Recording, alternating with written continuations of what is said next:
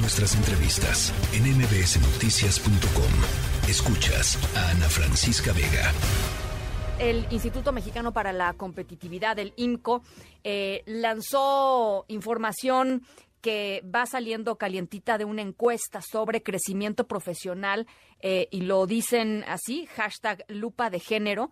Eh, para tratar de responder una de las preguntas, creo, más importantes, ayer platicábamos con Luis Miguel González, director editorial del Economista, sobre el tema de las mujeres en la vida laboral del país em, y veíamos pues las tremendas brechas que siguen existiendo eh, eh, en términos de salarios, en términos de perspectivas de, de, crecimiento laboral, en fin, la idea de IMCO era tratar de responder exactamente qué elementos son los que impulsan o los que frenan el crecimiento profesional de las mujeres en el país. Eh, y para platicar sobre algunos de los resultados, en la línea telefónica Fátima Maste, directora de Sociedad Incluyente del IMCO. Como siempre, me da muchísimo gusto platicar contigo, Fátima.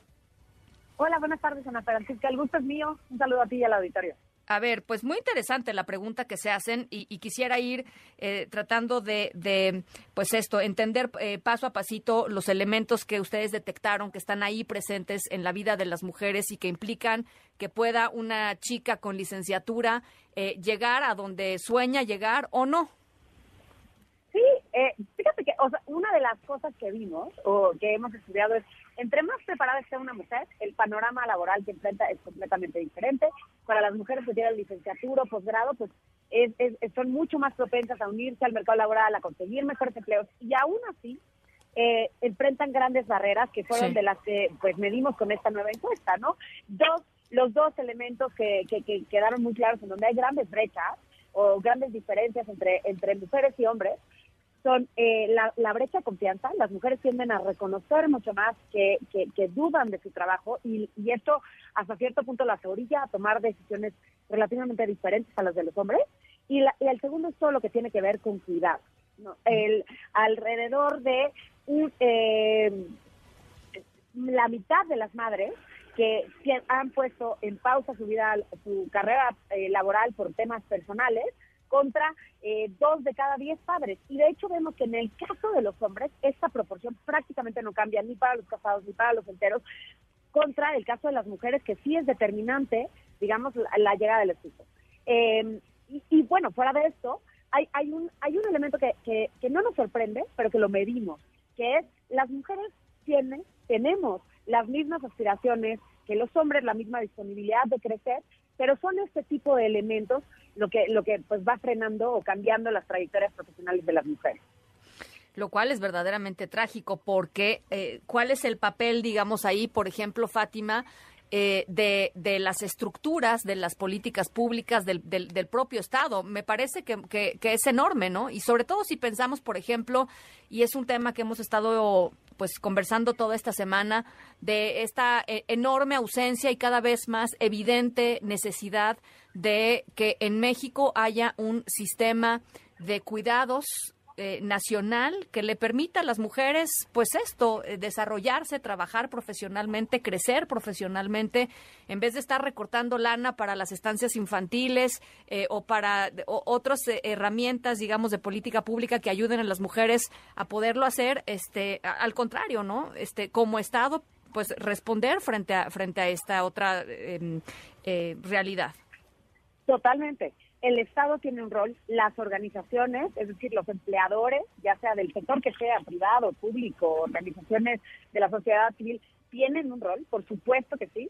Ya bien lo decías con el Sistema Nacional de Cuidados, pero también eh, pensemos con el fomentar la corresponsabilidad, ¿no? Con, porque hay, hoy tenemos una diferencia enorme entre el permiso de paternidad, la licencia de maternidad, que refuerza estos roles de género que nos tienen en esta situación, por ejemplo, ¿no?